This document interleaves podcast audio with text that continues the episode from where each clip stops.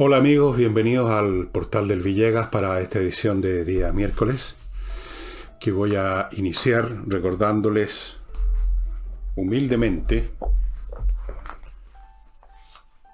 mis libros que están en el portal del Villegas. Insurrección, libro que cada vez está más vigente, creo yo, lamentablemente. Y Envejezca como érase, que va a estar siempre vigente porque o nos envejecemos o nos morimos. No hay otra alternativa. Y yo toco aquí el tema del envejecimiento, principalmente, únicamente en realidad, de la muerte. Lo despacho en unas pocas líneas porque en realidad, ¿qué se puede decir de, desaparecer? Y si acaso hay otra vida, tampoco tenemos idea cuáles son de los detalles. Así es que es del envejecimiento.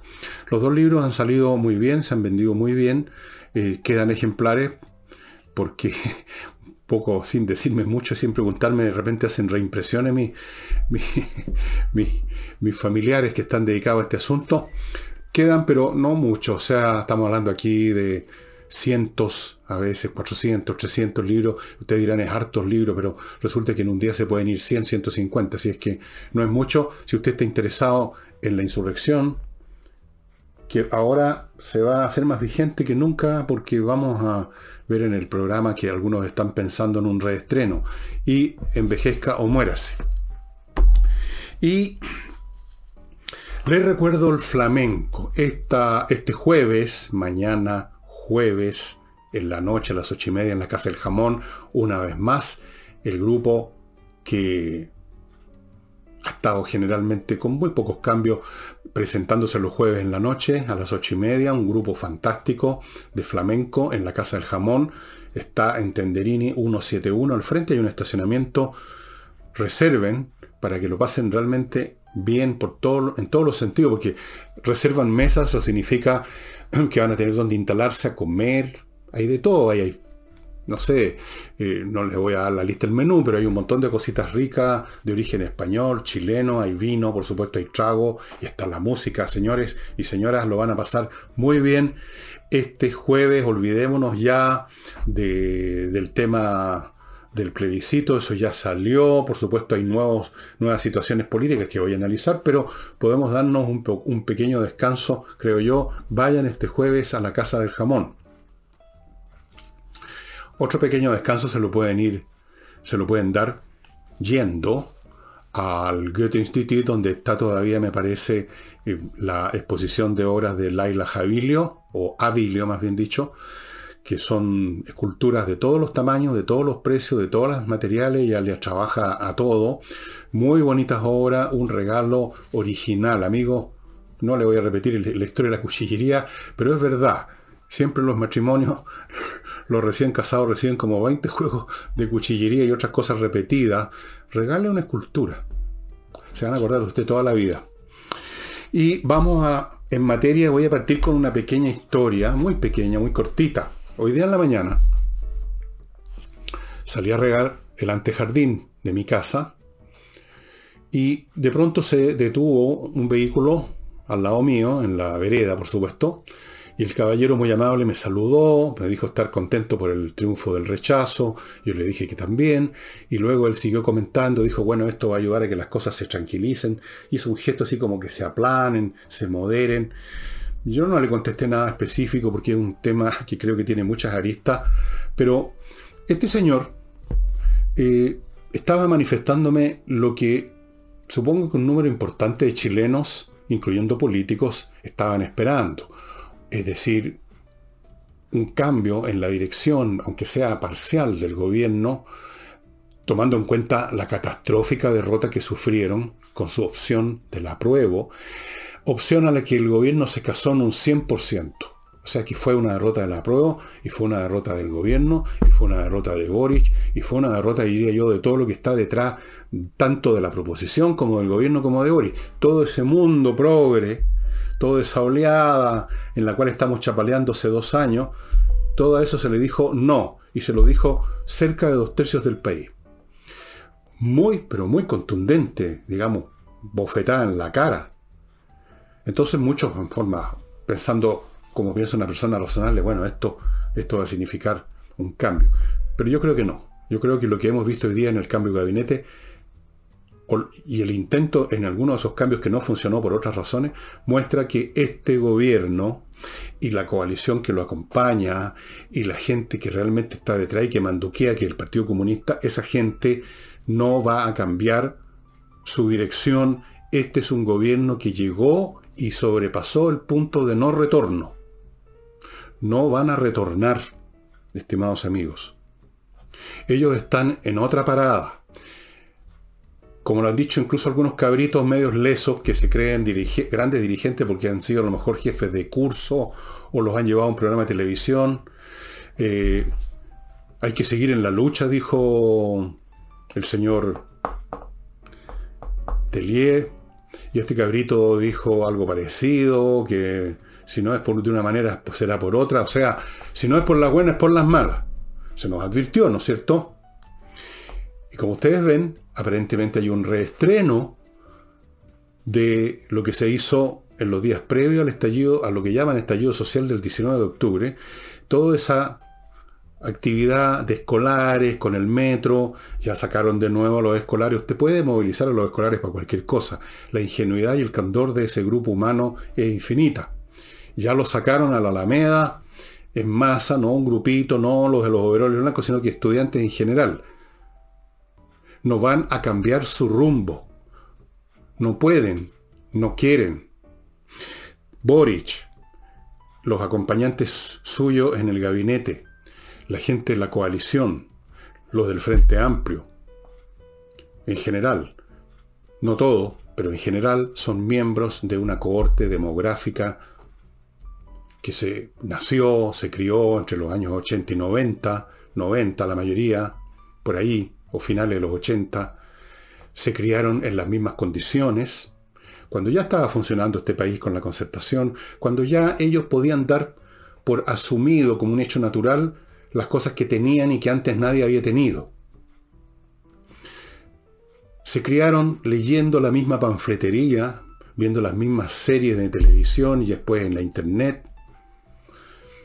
Se involucraron todas las mismas prácticas sociales que el de, por internet, las redes, las tomateras, que la droga un poquito o mucho, que la marihuana, de repente la coca también, el fiesteo, el hueveo, el, let it be, digamos, el estudiar lo menos posible, eh, mucha carga académica. Es una generación que no son todos iguales, evidentemente hay excepciones, siempre hay excepciones. Cuando uno generaliza, cuando dicen usted está generalizando como si fuera un pecado, todo acto intelectual es una generalización que quiere decir el promedio, el modo estadístico, lo, lo, lo tendencia. Por supuesto que hay excepciones. Es esa, es una generación distinta, por lo menos digamos eso, muy distinta a los adultos, y para, para qué hablamos los viejos. Y esta generación está completamente convencida de que ellos como lo dijo Jackson con un descaro y una arrogancia increíble, expresan una moral superior, una ética superior, una visión superior. Ellos llegaron a la verdad acerca de cómo tenía que constituirse el mundo, se comieron, se tragaron toda la folletería ambientalista, comunista, de sexo, de género, todo, todo, todo, lo agarraron, lo metieron en el mismo saco y ahí está. Y esta gente son revolucionarios quieren cambiar el mundo completamente. Quieren cambiar no solamente las estructuras políticas e institucionales, sino que los modos de vivir, la manera de hablar incluso. Quieren cambiar hasta las estructuras físicas. Ya no hay dos sexos, ahora hay 10 o 15, depende de lo que usted elija.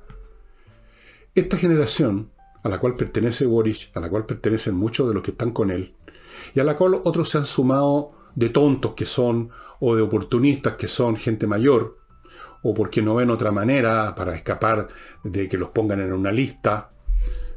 Esta gente no va a cambiar. Esta gente están convencidas de que ellos tienen la razón y que lo de que pasó el domingo es solo un traspiés doloroso, duro, pero no es decisivo para ellos. Para ellos no tiene el significado que le quiso dar los que votaron rechazo. Para ellos en realidad no significa nada. significa que nos equivocamos como dijimos las cosas, o como dijo Esquella, un caballerón viejón de Valparaíso, que escribe unos libritos eh, y que fue miembro de la convención, dijo que habíamos sido muy arrogantes, los convencionales, muy arrogantes, muy votados macanudo, y que eso no le gusta a la gente. No, si eso es lo de menos, lo de lo arrogante. Sí, fueron arrogantes, y algunos no tienen derecho a ser arrogantes porque no tienen nada de qué arrogarse. El problema es el tipo de cosas que sacaron. Sí, esa es la cuestión. No olvidemos nunca, el núcleo de esto es la porquería de propuesta que hicieron. Fuera de ser arrogante con su propuesta de porquería. Entonces, esa gente no va a cambiar. No van a cambiar. y sienten que no tienen otra alternativa que echarle para adelante, como se dice.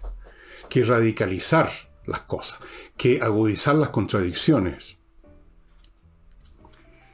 Y todo esto se manifestó en el intento del gobierno y que le falló, no por una cuestión sustantiva, porque lo intentaron, sino por, vaya a saber uno, qué reacciones internas, externas, qué sé yo, se manifiestan que quisieron poner de subsecretario del Interior a un señor militante comunista, cuyo nombre no me interesa y no me acuerdo de él, me da lo mismo, el típico fulano que ustedes en la foto son hechos como a máquina. Barba, bigote, anteojos con marco negro, la tez color té con leche, medio grasoso, gordito. Se hacen, los hacen a máquina estos personajes un tipo absolutamente contrario a, lo que uno hubiera esperado como ministro del Interior, que el, cargo o, subsecretario que viene siendo muy importante, muy importante, ya vamos a ver por qué, sobre todo ahora. Un tipo enemigo de carabineros, un tipo que considera que todos los carabineros son torturadores. Es el tipo de personaje que repite esa estupidez una y otra vez. Es un tipo que odia el cuerpo carabinero. Es el comunista clásico repleto de resentimientos. Medianito profesor de historia, no sé qué historia enseñará. Lo quisieron meter de subsecretario y la cosa falló porque empezaron las reacciones.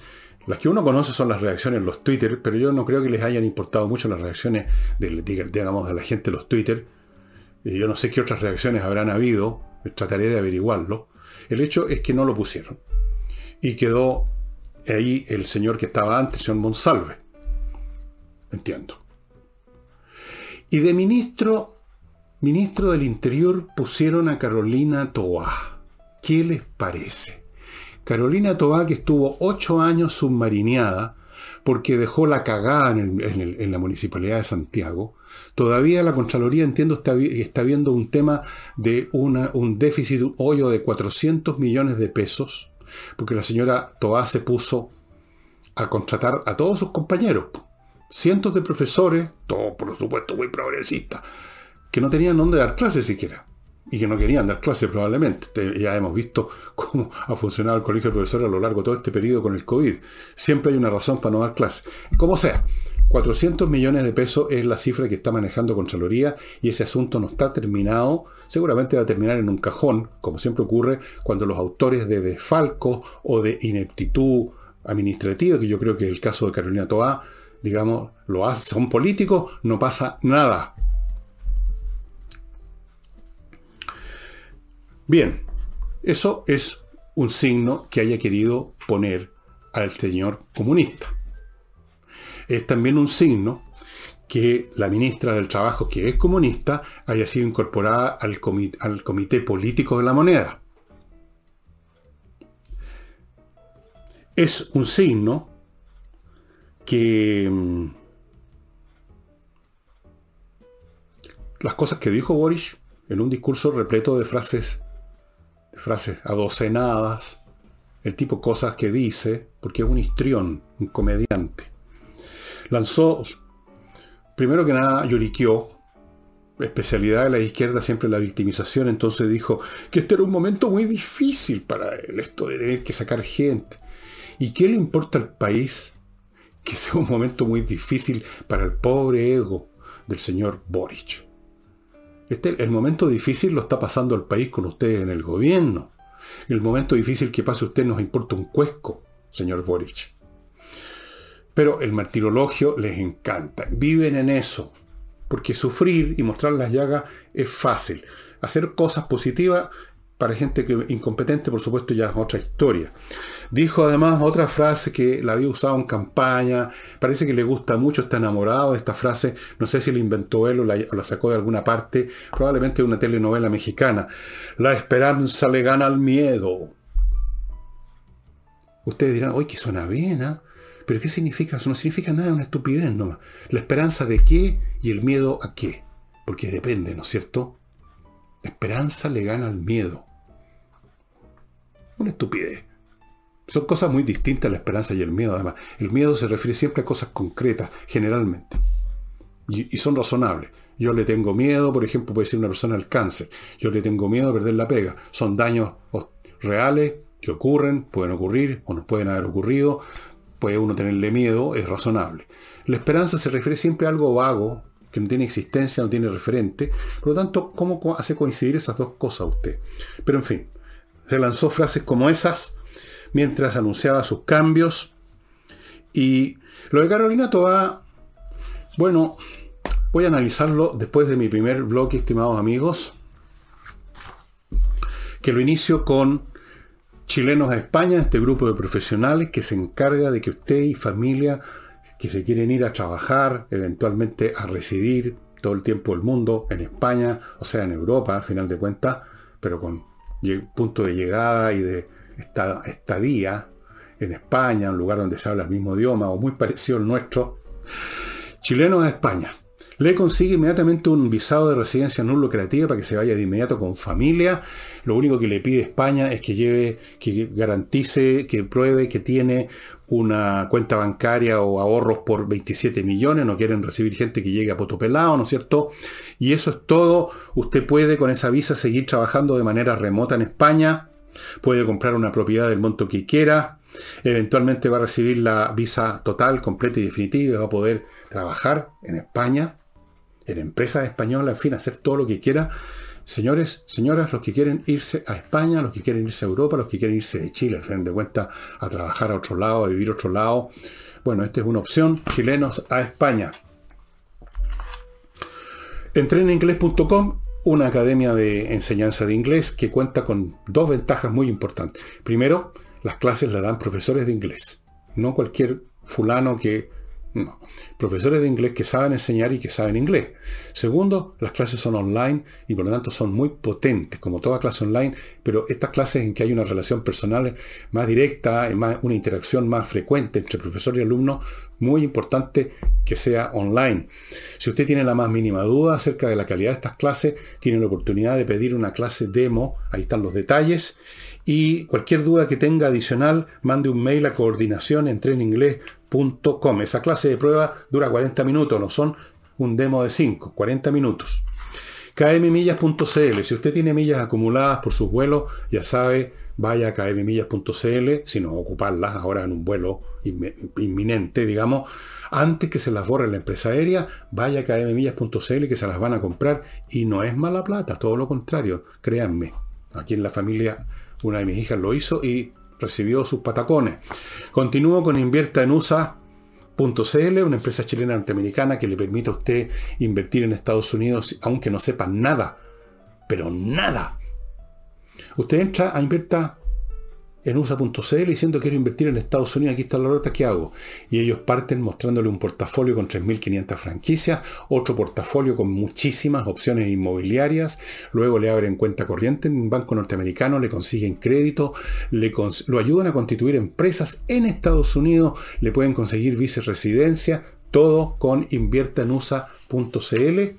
Y termino este bloque comercial con Climo, miclimo.com que instala la mejor climatización que existe en este momento en Chile y en el mundo, los dispositivos más avanzados en tecnología, fabricados en Japón o Corea del Sur, eso es una garantía de calidad, la instalación y la mantención de primera categoría, no por, casualidad ganaron premios en, en miclimo.com internacionales, dos.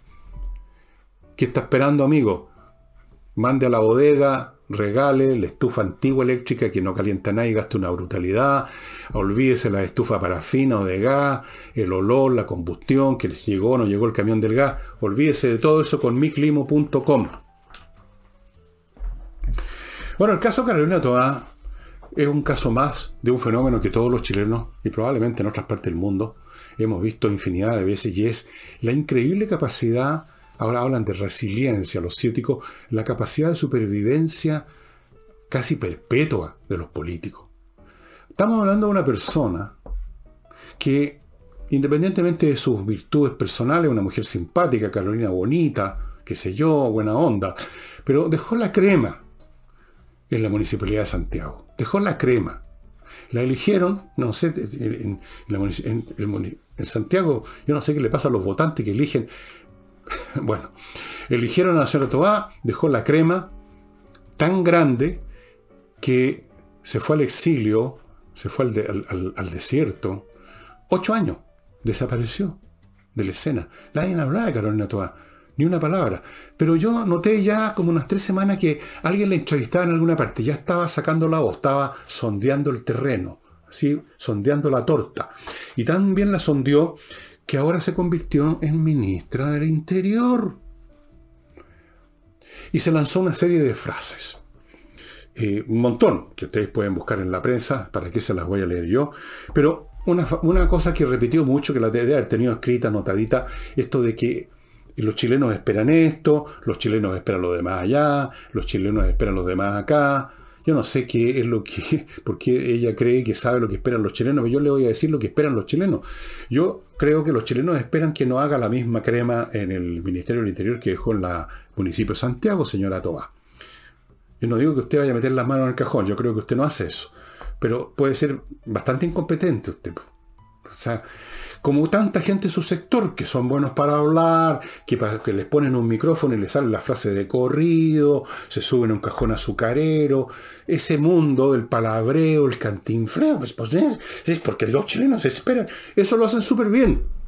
Conocen las palabras correctas para sensibilizar las orejas del público medio que no tiene muchas capacidades intelectivas, para ser franco déficit cognitivo. Entonces, se conocen las palabras, saben los tonos, las caritas que hay que poner.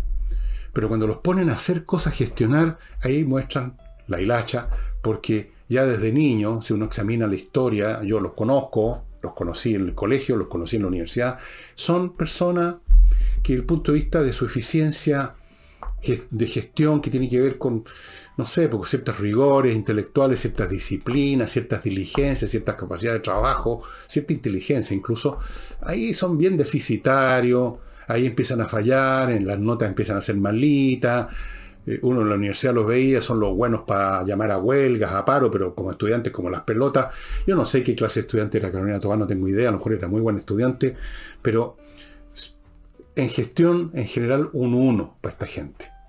Pero lo está mostrando el gobierno entero. No han sabido ni gestionar un cambio de ministerio. Y lo divertido es que si uno examina los infinitos Twitter del señor Boric, porque entre otras cosas de esta generación que yo traté de describir un poco al principio, está, es que viven en el Twitter.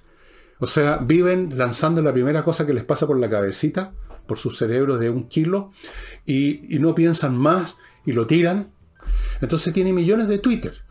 Y eh, hay unos Twitter del año 2011, por supuesto, a, propósito del gobierno Piñera, de haber sido que inmediatamente un cambio de gabinete. Es impresionante cómo improvisan. No, no, no, nos dijo el, el, maestro, el catedrático Boric. Y mírenlo ahora. A último minuto, sacando, sacando a empeñones a uno que iban a nombrar, a un comunista que iban a nombrar en la subsecretaría.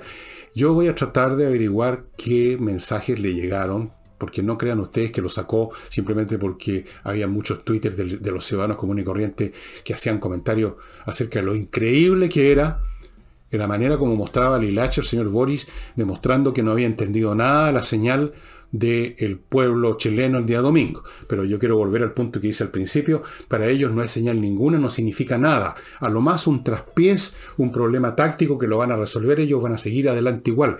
Ellos no van a considerarlo del domingo como una señal importante para cambiar rumbo para ninguna parte. Ellos van a seguir al rumbo en que están, que es un rumbo al desastre, dicho sea de paso, es un rumbo al despeñadero. Pero ellos no lo saben. Ellos creen que nos están llevando todo a a la tierra prometida. Eso, eso creen. Pero como somos tan brutos, como no entendemos nada, y nos, nos tienen que preguntar de qué se ríen, como hicieron esas dos genios. Entonces, como somos tontos no nos hemos dado cuenta, pero ellos, como ellos son, nos aman y desean que lleguemos también a la tierra prometida, nos van a agarrar de la nariz, nos van a llevar igual aunque votemos no, aunque digamos no. Así es que eso, el señor Boric no va a cambiar nada. Una de las cosas que dijo, otra de las cosas que dijo este caballero, espero que con el Marruecos bien corrido para arriba, es que los cambios hay que hacerlos con el ritmo de la gente. Fíjense la palabra. O sea, al ritmo de nosotros los hueones. ¿Ah? No, es una pena, es lo que estaba pensando, es una pena que no vamos a poder hacer las cosas con una constitución aprobada, la constitución de mierda que fabricaron, pero que es nuestra constitución de mierda, no la aprobó estos tontones, por lo tanto vamos a tener que ir más despacio, pero vamos a ir igual a la revolución, solo que vamos a tener que ir al ritmo de la gente, al ritmo de los tontos. Vamos a tener que ir más despacio, vamos a tener que engañarlos más, me voy a tener que dar más volteretas, voy a tener que decir más mentiras, vamos a tener que disimular un poco, incluso vamos a tener que dejar de nombrar a este comunista como subsecretario del Interior. Eso es.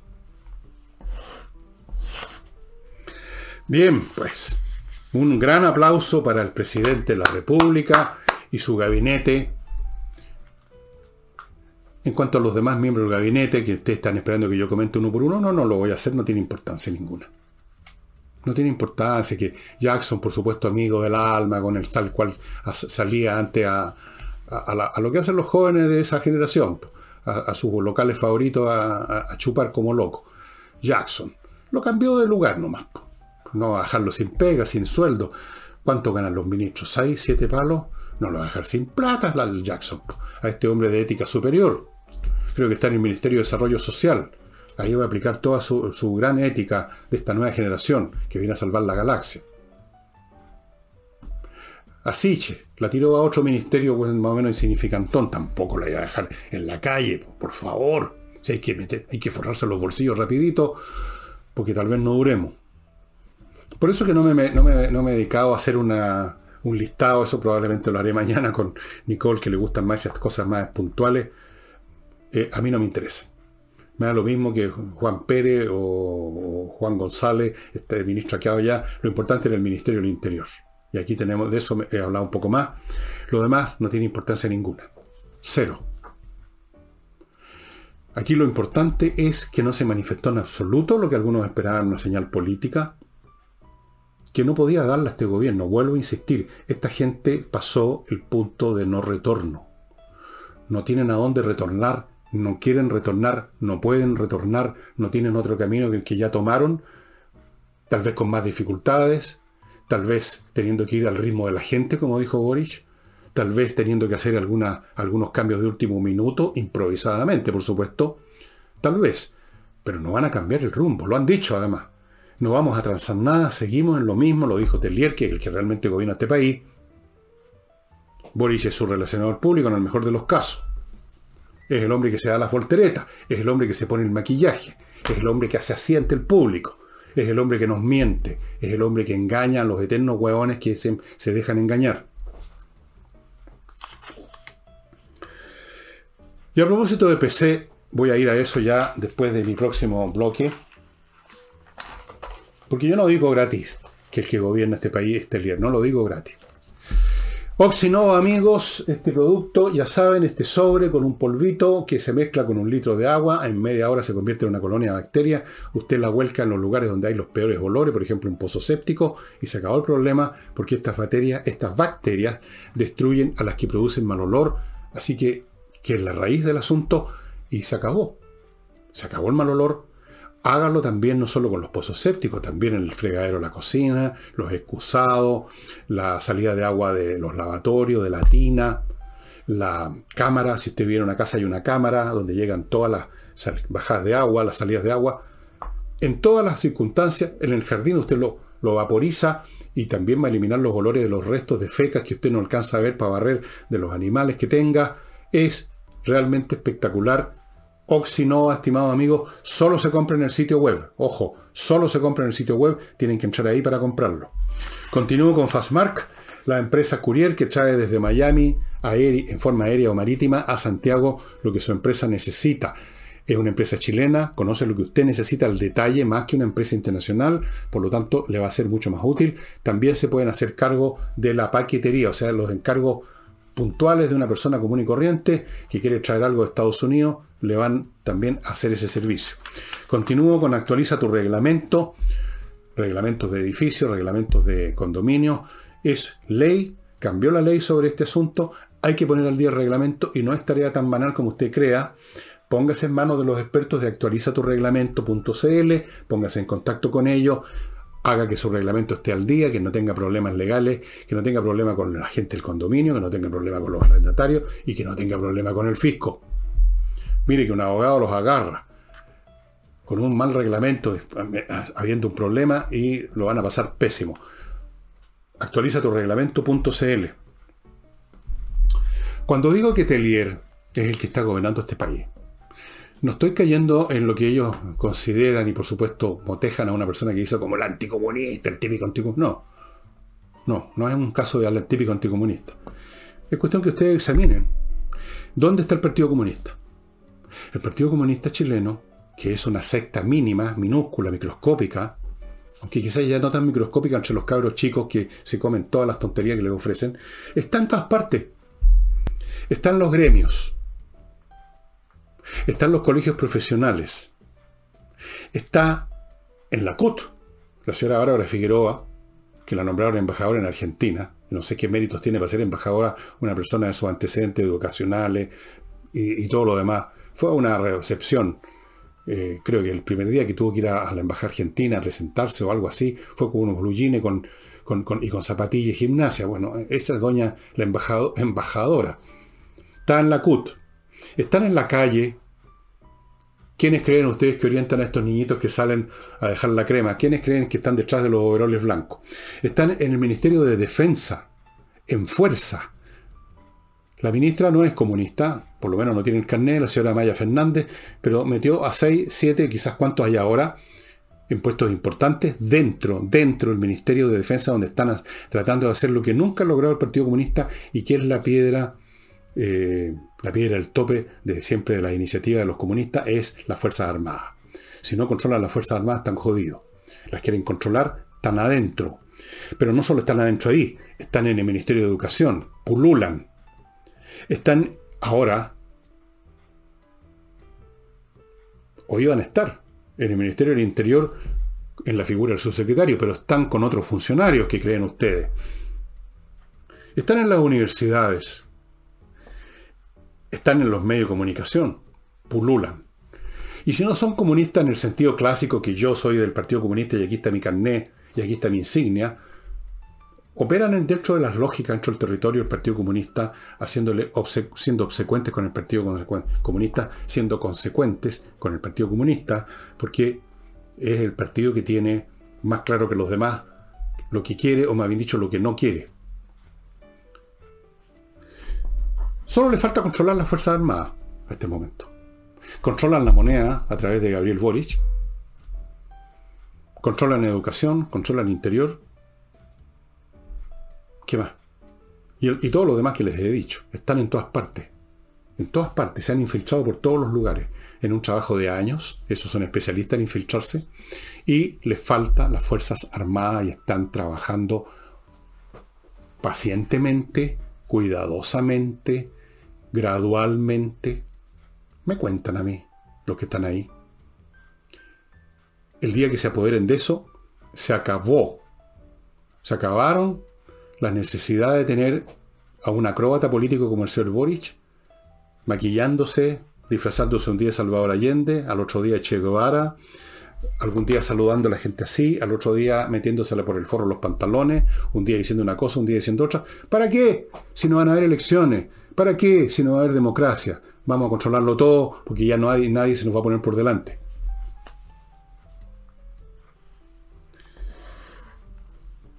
Vuelvo al punto no retorno, amigos. Es un punto no retorno además porque no tienen competencia política, suponiendo que quisieran retornar. Pusieron claro a Carolina Toa, que es socialista, y que es por hacerle, por así decirlo, un guiño, no sé si un guiño a la concertación, un guiño a los socialistas, a los socialistas directamente. Pero eso es maquillaje. ¿Ustedes creen que, que Carolina Tobá va a manejar el Ministerio del Interior? Eso es tan ilusorio creerlo como creer que Boris maneja la moneda. Telier la maneja. Telier pega un telefonazo y se acaban las cuestiones. Por eso que digo que este es un gobierno que llegó a su punto de no retorno, si es que alguna vez no estuvo ya en él desde el principio, pero vamos a suponer que no. Vamos a suponer que había espacios de libertad.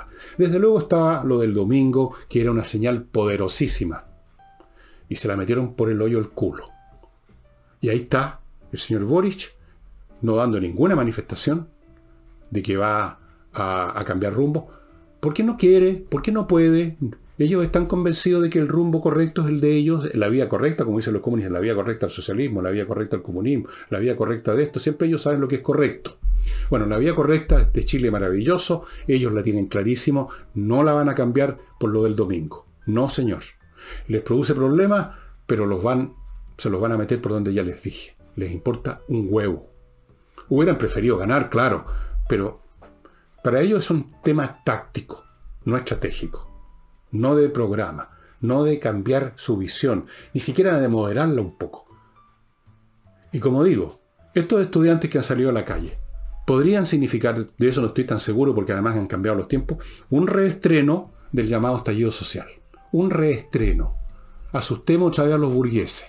Presionemos ahora no a Piñera, sino que presionemos al propio, al propio personaje que tenemos en la moneda para que no haya ni por un momento siquiera a pensar en moderarse un poquito. Es un punto no retorno. Esto es como un, vehículo que perdió los frenos y va cuesta abajo. No puede parar, no puede cambiar de dirección. Tiene que seguir hasta el final. Y pongo el ejemplo del auto cuesta abajo porque eso es lo que es este gobierno. Yo dije de un principio que era inviable es inviable, entre otras cosas, no solo porque son incompetentes, porque son charchas, como me decía una persona, en todo, sino porque hacia dónde podrían, hacia dónde podrían dirigirse. Si están, si ellos son creyentes absolutos en que hay que destruir el modelo neoliberal. No creo que tengan claro qué es lo que van a construir. No creo que tengan un nombre para aquello que desean construir. No creo que ni los comunistas hablan de construir el comunismo, ahora no se atreven, aunque todavía creen en eso. Así como hay gente que todavía cree que la Tierra es plana, los comunistas creen en el comunismo, pero no se atreven a decirlo. Otros que no están en el Partido Comunista, tal vez no crean en el comunismo, dicen esa cuestión en realidad se fue a las pailas. Yo no sé qué creen, pero sí sé que no creen, o me han dicho que rechazan el mismo modelo que los puso a ellos, que los alimentó, que los educó, mal, evidentemente, y que los tienen en las posiciones que están. Quieren echar abajo el modelo neoliberal, quieren echar abajo la ISAPRE, quieren echar abajo la AFP, quieren echar abajo la educación privada, quieren echar abajo la libertad de enseñanza o de aprendizaje de los padres. Quieren ponerle límites a la propiedad privada. Quieren aumentar los impuestos. En fin, toda esa serie de cosas que usted ya conoce. Eso, eso es lo que tienen en mente como una cosa para ellos, como ellos la ven, necesaria, absolutamente necesaria, y tan convencidos están de eso, que no van a cambiar el rumbo. Realmente ese señor que en la mañana me dijo, o sea, las cosas se van a moderar, lamentablemente está equivocado. Puede haber un momento en que le manden un telefonazo a Boric para que haga otra vez la, la voltereta del moderado, como la hizo en la segunda vuelta electoral. Puede que en algún momento se necesite que haga otra vez la comedia del que, de que él es socialdemócrata, que él lo...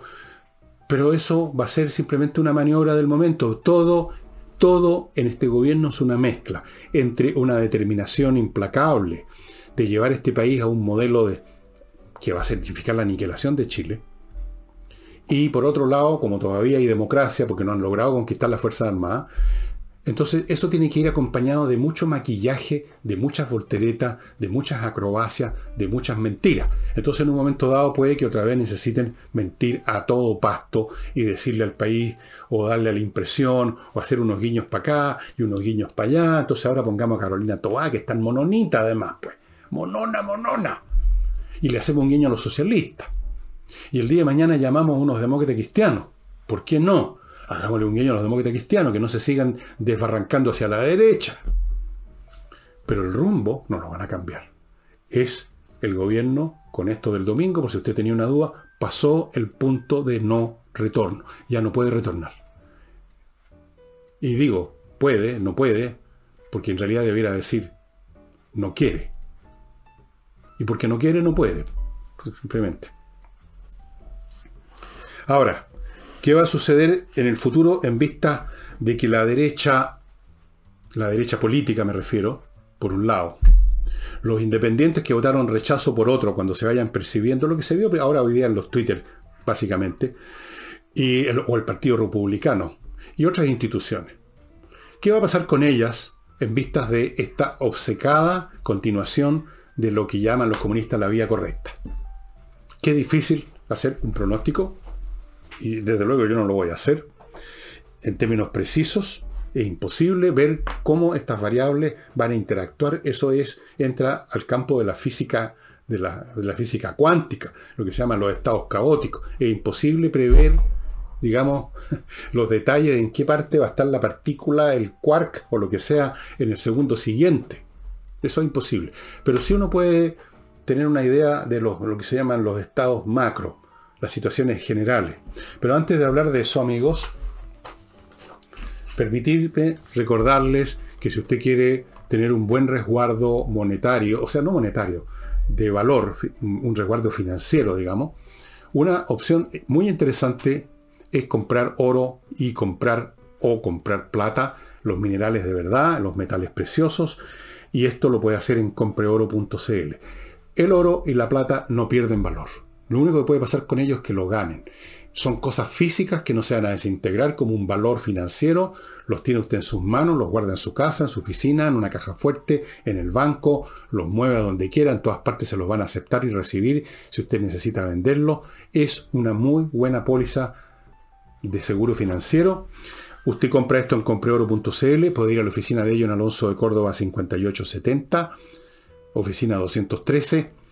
Y si usted está en Iquique, hay un local de ellos en la zona franca a precio duty free estos metales preciosos. Continúo con Soluciones Masterfloor SMF, una pyme chilena que desde el año 2001 se ha dedicado y se ha especializado en el cuidado y mantención de pisos. Cuando digo pisos me refiero por ejemplo a parquet, piso flotante, incluyo las alfombras que están en el piso, ¿no es cierto? No en las paredes, la piedra pizarra, todo el mármol, lo, que sea el material que donde usted pone sus pies, amigo, dentro de su casa, en el jardín, en el antejardín, todo para todos esos materiales tiene el producto necesario para mantenerlo bien y mantenerlo bonito. SMF no ponga cualquier cosa que de repente uno sin querer deja la crema. La crema. Continúo con Conserva tu plan una organización que lo ayuda a conservar las condiciones de su plan de salud. Si usted lo suscribió antes del año 2020, si usted le está llegando un aviso de que tiene que pagar más o bajarse plan, cosas como esas, todas esas situaciones que viven algunos eh, afiliados a una AFP, a una, perdón, a un ISAPRE, usted lo resuelve con conserva tu plan, sin que le cueste un peso, ellos hacen cargo, ellos litigan y a usted no le cuesta nada. ¿Por qué? Pregunte, hable con ellos directamente. Bueno, este gobierno entonces, uno no puede prever exactamente qué va a pasar en la interacción que se va a producir entre su decisión de seguir adelante igual y estas nuevas fuerzas que han adquirido nuevo brío y determinación por el resultado del domingo. Estas nuevas fuerzas o fuerzas antiguas que han sacado un poco de respiración son la UDI, Renovación Nacional, luego tenemos el Partido Republicano, que es una entidad nueva, luego tenemos los Amarillos por Chile, luego tenemos muchos independientes que votaron rechazo y que estaban esperando otra cosa, son fuerzas reales que algunas se van a poder manifestar, otras no, el ciudadano común y corriente va a quedarse, digamos, de manos atadas una vez más porque no hay ningún próximo evento electoral inmediato. ¿Cuál y cómo va a ser la interacción? ¿En qué va a resultar? Todas estas fuerzas que he mencionado son contrarias a seguir en el camino del gobierno. Eso lo tenemos claro. Y el gobierno es partidario de seguir adelante. Así que son fuerzas antagónicas. Primera cuestión que podemos concluir. Segundo, que podemos concluir, es que las fuerzas antagónicas, repito, sienten que tienen ahora el respaldo de la mayoría del país. Eso es muy importante. Y esto incluye otras instituciones que ven que efectivamente la mayoría del país no está, no está con los revolucionarios. Eso estaban esperando ver si era así o no. Bueno, vieron que no. Entonces, ¿qué va a pasar si por un lado tenemos todas estas fuerzas, algunas muy organizadas, otras institucionalizadas, otras dispersas, que querrían ver un gobierno que cambia su rumbo, que lo modifica en forma muy importante, y, vemos, y ven al contrario que el gobierno sigue en el mismo camino, implacablemente, a lo más tratando de disimular, con maquillajes, con volteretas de Boric, con frases al peo. ¿Qué va a pasar? Inevitablemente, pues estimado amigo, va a pasar o puede pasar con una alta probabilidad, lo que le pasó a un gobierno que entró en lo que se llamaron los resquicios legales. Si el gobierno, por ejemplo, de Boric se tienta en algún momento, no, el gobierno de Tailier, perdón, perdón, don Guillermo, perdón, don Guillermo, se tientan de gobernar en algunas áreas, por lo menos por decreto, por mucho que disimulen, y camuflen, y maquillen, qué sé yo. Ojo, porque ya no cuentan con esta sensación que les duró todos estos años de que todo el país estaba con ellos, que el 80% quería esta cuestión, que el no sé cuánto por ciento votó por Boris, que todo el mundo fue a la Plaza Baquedano, que todos queremos cambiar el país de arriba abajo. Esa sensación de la cual vivieron y se alimentaron todo en este, todo este periodo se ha desvanecido. Bueno, nunca fue tan real como la pintaron, pero se hizo creer que lo era. Bueno, ahora como creencia se destruyó como una pompa jabón y ahora quedó en evidencia con un evento electoral donde el 60, casi el 63% de la población les hizo tapa. Entonces es otro, yo dije, la situación psicológica que se iba a producir cuando se ganaba el rechazo. Recordarán que dije eso. Bien, me quedé corto, porque ese cambio psicológico va a ser aún más grande el que yo podía prever por la dimensión de la derrota del gobierno, porque el gobierno fue derrotado. Aunque ahora traten de hacerse los, suecos mirando por otro lado, no, sino nosotros no hemos sido derrotados. Claro que fueron, fueron apaleados. Entonces, la tentación de ir más allá de lo que se, les, se puede, los puede llevar a un estado de ilegitimidad como gobierno. Y si, si es que no está ya hace rato, puesto que vimos al gobierno eh, actuando como activista durante la campaña, pese a las advertencias de todo el mundo, incluyendo la Contraloría, y siguieron en la misma sin que pasara nada. Pero las cosas al final pasan, ¿ah?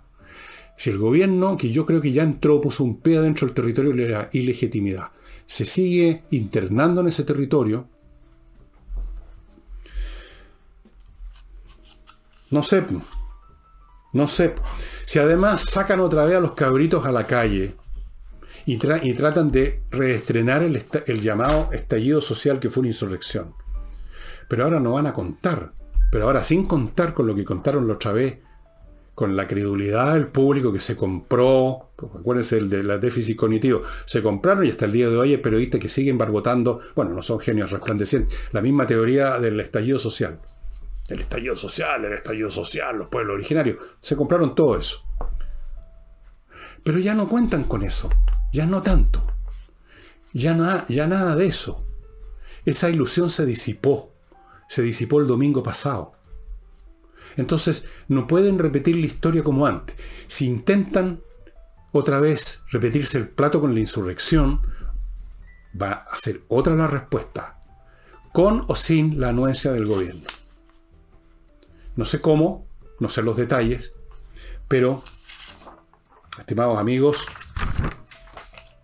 ¿Qué quieren que les diga? ¿Qué quieren que les diga? Em, ¿Va a haber una postura distinta a los partidos políticos tradicionales?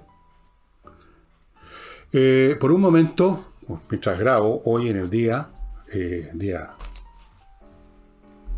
día martes que estoy grabando, día miércoles que estoy, o sea, no, día martes que estoy grabando, para, mí, para miércoles, por un momento pareció que Renovación Nacional y la UDI no iban a ir a la primera reunión en la moneda por este tema del acuerdo y la cacha Se pusieron como más duritos. Pero después dijeron que sí, yo no sé si ahora volvieron a decir que no, porque estoy grabando, no estoy viendo las noticias, pero probablemente van a ir. Quizás dijeron, bueno, si no vamos a decir que nosotros somos los enemigos de, generar un nuevo acuerdo, como si el gobierno quisiera acuerdos en el sentido en que lo entendemos los chilenos, que todavía nos acordamos cómo se usa el vocabulario.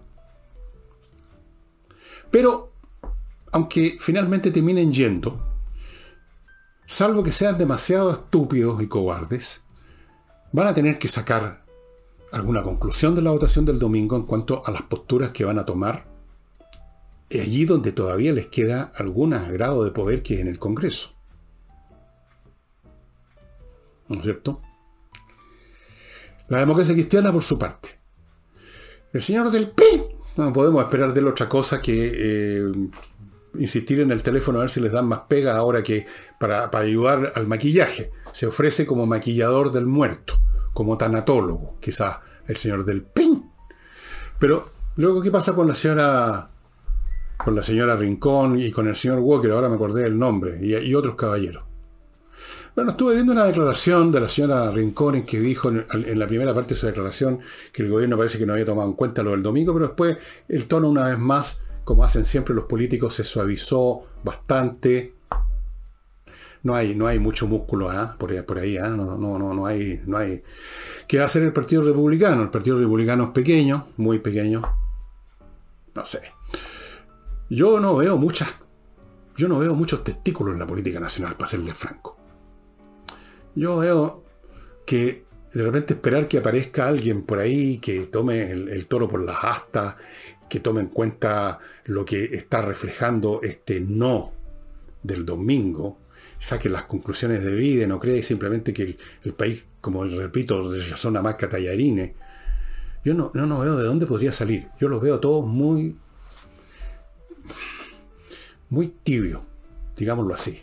Muy tibios, eh, probando cómo están las aguas todavía, siempre con un terror, pánico, arriesgar nada. El pánico están en el ADN toda esta gente, son lo más cobarde, son lo más tibio, son lo más cagones que hay. No se atreven a nada. Así que, pero, quién sabe, en una de esas hay cambios. De repente cambia la circunstancia y alguien se atreve, y con, el primero que se atreve, se atreve el segundo. Pero, con, todas estas consideraciones que estoy haciendo, lo que les quiero decir en definitiva es que el detalle de lo que vaya a pasar de nuevo en adelante con un gobierno que se va a obstinar en seguir adelante con sus planes siniestros en cuanto a que significan la destrucción de este país. Para fundar una república de pueblos originarios, alguna tontería por el estilo, junto con los bolivianos, no sé con quiénes más. tenemos eso, tenemos un pueblo que dijo casi dos tercios no, tenemos partidos políticos que todavía están plenamente en la cultura del miedo, tenemos una institución que están tratando de conquistarla a los comunistas. ¿Cómo poder determinar qué va a pasar con estas interacciones? Muy difícil, salvo lo que les dije, que si el gobierno de repente se pasa de listo eh, o se pasa de audaz o se pasa de fresco de raja, como se dice, y empieza a tratar de romper aún más las instituciones, y no solamente desoye lo que dijo el público el domingo, sino que empieza a presionar las normas, como ya lo hicieron en la campaña de esto, y se las meten por donde les quepan las normas, las decencias mínimas, y empiezan a, presionar las instituciones y quieren hacer las cosas por decreto. Bueno, ahí quién sabe, ¿no? Quién sabe lo que puede pasar. Pero por lo menos tenemos entonces claro que aquí este caballero que en la mañana me dijo que las cosas se iban a moderar, se iban a aplanar, me dijo así con las manos, estaba lamentablemente equivocado. Como dije el mismo domingo, hemos superado un abismo, no caímos en ese abismo, pero para adelante hay muchas incertidumbres. Se van a presentar otros abismos, otros problemas, Y tenemos el mismo personal cobardón, el mismo personal político mediocre, en los puestos donde, digamos, están las palancas del poder. No hay un llamamiento claro, distinto. Nada. No hay ninguna opción que se ofrezca clara. Una alternativa clara, potente, poderosa. Nada. Puros reproches al gobierno que hizo esto, que no debió, que no escuchó el pueblo. Todo eso es insuficiente. Totalmente insuficiente, estimados amigos, para cambiar para lograr sacar de este riel o frenarlos en seco, como sea, a este gobierno. Y voy al último pequeño bloque antes de echar a contarles cuál es la novedad de lo que está pasando en Europa en la guerra entre Rusia y Ucrania, que hay novedades. Les cuento de Notarios Press, la manera más rápida de sacar sus papeles, amigos, lo hace prácticamente todo en su computador, notariospress.cl, entre ahí y a ver lo fácil que es conseguir un papel, usted todo lo anota en la pantalla, va llenando los datos que le piden, el papel se despacha, ellos hacen el procesamiento, usted va a unos minutos a recoger el papel y se acabó. Luego tenemos a Ángel Hey, el corredor más rápido de Chile, lejos. Si usted quiere la plata ahora, póngase en manos de Hey, no de los carcamales que están en otras corredoras a paso de polka. Hey es rápido. Y no olviden amigos entrar a espacioajedrez.com. Hay un montón de cosas interesantes y novedosas. Hay cursos, ya no los cursos presenciales, pero sí hay cursos que se basan en videos. Es casi lo mismo. Muy, muy convenientes. Uno a la semana nuevo. 11 lucas y un poquito. Creo por alrededor de 11 lucas cuesta el curso. O sea, la están dando amigos y además vienen nuevos productos. Entren en espacioajedrez.com. La novedad de Ucrania y Rusia, amigos, es que todos los indicios, incluso restando las exageraciones, es que los rusos se quedaron, por lo menos en este momento, se quedaron out of steam, se quedaron sin vapor, perdieron su impulso, perdieron su energía y están en retroceso. Y los ucranianos, por su parte, están en un proceso de contraofensiva, que además lo han anunciado, una contraofensiva que no la imaginen ustedes como en una película, con oleadas de tanques y de soldados corriendo hacia las posiciones enemigas, porque eso sería una tontería, sería darle a los rusos la oportunidad de masacrar a los ucranianos, de quitarle el vapor ahora a los ucranianos. No, los ucranianos en la defensa fueron muy inteligentes y en la contraofensiva lo siguen siendo. Ellos no, no pretenden romper el frente ruso, que el frente que lograron instalar en, dentro de Ucrania eh, en forma dramática en todo el frente o siquiera en una parte mediante un ataque masivo. No, ellos van capturando pedacito por pedacito, recapturando lo que era de Ucrania y que es de Ucrania, con acciones específicas, primero demoliendo la logística rusa, con bombardeos terribles de estos famosos misiles HIMARS, más la artillería reactiva que ya tenían, que se está desarrollando, les están llegando nuevos sistemas de armamento, artillería reactiva son los misiles o los cohetes, más que misiles, los cohetes que tienen una trayectoria balística, los misiles son los que se pueden controlar de otra manera o se controlan solos con sistemas electrónicos. Bueno, tienen la artillería que les llegó de parte de Estados Unidos, de Alemania, de Francia, de Polonia, están mejor armados, están con más soldados, están con una cosa que han tenido desde el principio, y que los rusos no tienen motivación porque están defendiendo su país. Y están haciendo las cosas bien. En algunas zonas ya los rusos no tienen control aéreo porque esta acción logística de los ucranianos ha sido, entre otras cosas, bombardear con estos misiles no cualquier cosa, no bombardear una trinchera simplemente para matar un par de soldados, bombardean centros de abastecimiento, o sea, los lugares donde se acumulan las municiones, los alimentos, los combustibles que necesitan las tropas, los centros de comando, los sistemas de radar antiaéreo, los equipos. Esos son los puntos que han estado destruyendo sistemáticamente y luego de hacer eso avanzan en pequeños grupos se toman una, una ciudad pequeñita, un poblado que estaba en manos de los rusos, lo retoman, comprometiendo pocas tropas, con mucha actuación de fuerzas especiales que funcionan de noche y llevan a cabo operativos de demolición, de sabotaje, inteligentemente. No le presentan un blanco masivo a los rusos. No.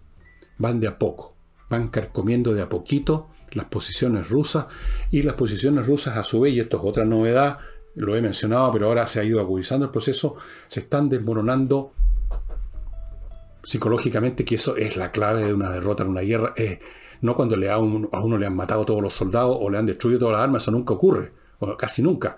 Es cuando se pierde la voluntad de seguir luchando y los soldados se rinden a la primera oportunidad o desertan, o, desertan no solo como individuos, sino que en masa. Hoy día me estaba enterando de un regimiento completo situado en desplegado en Crimea que se negó a participar porque no tienen motivo, porque están mal armados, porque no les pagan los bonos que les prometieron, porque están luchando contra un enemigo que los ha superado tácticamente en todos los sentidos. Están luchando contra un enemigo con armas de tecnologías occidentales muy superiores a las rusas.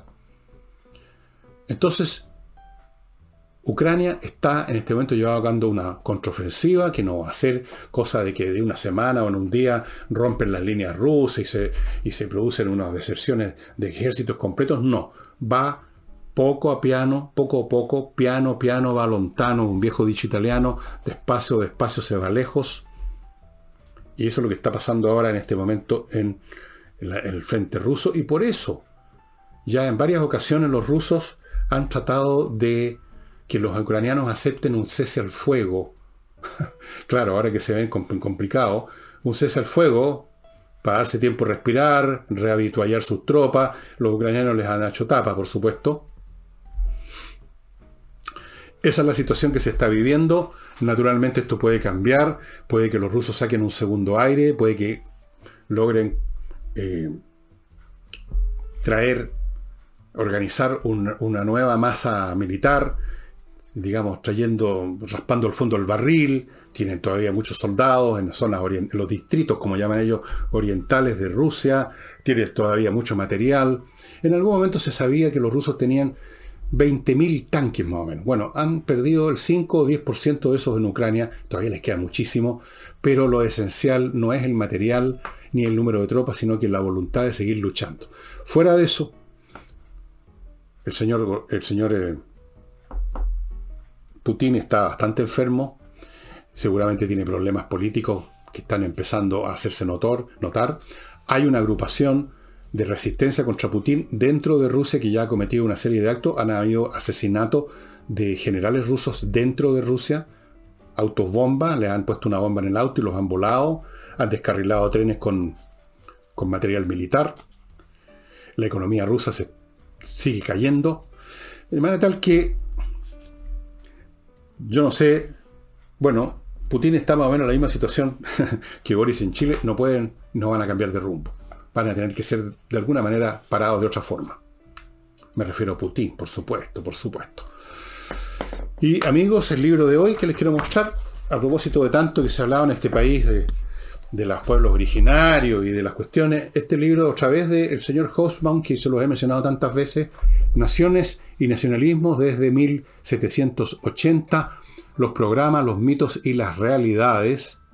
Aquí dice, este libro ha sido mundialmente aclamado y es una muy legible investigación en la cuestión del nacionalismo. Y aquí ustedes pueden ver en qué consiste realmente el nacionalismo, todos los desastres, las guerras y las brutalidades que se conectan casi siempre a los nacionalismos, que nacen con un grupo, como acá en Chile, un grupo de individuos que por razones que casi podríamos decir psiquiátricas, toman como causa el crear este mito del pueblo originario, que ya dejó de existir hace mucho rato porque justamente estaban los orígenes y ya ese origen desapareció hace 500 años, y que crean toda una mitología, una narrativa basada en el supuesto valor de tal o cual identidad étnica, lo cual ya es un error monstruoso y reaccionario y cavernario, Lean este libro. Este autor no es un facho, ¿no? Eh, eh, es el más grande, se, ya, se supone, historiador marxista europeo del siglo XX. Ya murió este caballero, murió bien viejito, escribió hasta viejo, viejo, viejo, y se los recomiendo mucho. Naciones y nacionalismo desde 1780. Ustedes ven aquí una torre de Babel en la portada y es una muy buena metáfora visual de lo que terminan siendo estos movimientos nacionalistas. Ustedes conocen la historia de la Torre de Babel. Bueno, y eso sería todo por hoy, estimados amigos. Nos estamos viendo mañana jueves con Nicole Rodríguez. Chao.